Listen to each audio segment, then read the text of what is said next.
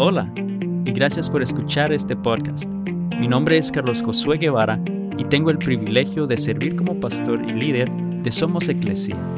Mi deseo es poder compartir un breve mensaje que nos permita explorar la palabra de Dios y descubrir su plan para nuestra vida juntos, creciendo con Dios. Todos tenemos algo o alguien a quien adoramos o a quien servimos. La pregunta es, ¿Es ese alguien el Dios Todopoderoso, el Rey de Reyes y Señor de Señores? 1 Corintios 9:19 dice, Por lo cual, siendo libre de todos, me he hecho siervo de todos para ganar a mayor número. La adoración y el servicio están íntimamente conectados entre sí. Todos los seres humanos somos adoradores. Si no adoras al único Dios, entonces adoras a alguien o a algo diferente. Por esa razón todos los seres humanos somos siervos, ya sea de Dios o de sí mismos o de alguien más. En este pasaje vemos la importancia de adorar y servir al único Dios verdadero con todo nuestro corazón y con todo nuestro ser, dando todo lo que somos y tenemos para Él. Hasta que el amor de Dios no cambie nuestra perspectiva, la mayoría de nosotros seguiremos siendo esclavos de nosotros mismos, en otras palabras, de nuestros propios apetitos corporales. El apóstol Pablo nos exhorta a hacer lo contrario.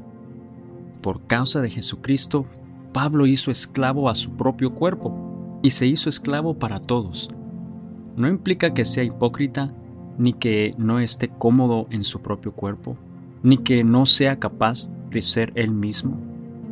Tampoco significa que cambie el mensaje del Evangelio para adaptarlo a la audiencia. Su pasión era predicar el Evangelio y su propósito era ganar a todos como fuera posible. Y aunque Pablo estaba dispuesto a ser esclavo de todos, no estaba dispuesto a ser esclavo de sus propios apetitos corporales. La autodisciplina es esencial.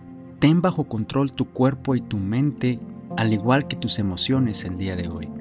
Pablo sabía que estaba rodeado de muchas tentaciones, y esto podemos verlo leyendo la historia de su propio pueblo. Vemos cómo la mayoría de ellos no agradaron a Dios. Ahora podemos preguntarnos a nosotros mismos lo siguiente. ¿Cómo puedo asegurarme de no ser esclavo de mis propios deseos?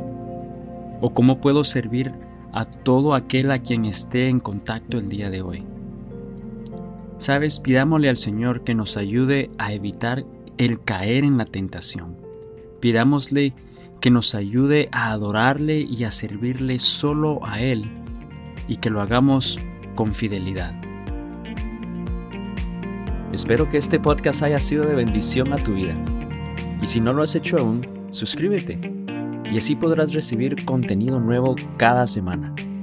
También compártelo con alguien más y juntos continuemos creciendo con Dios. Bendiciones.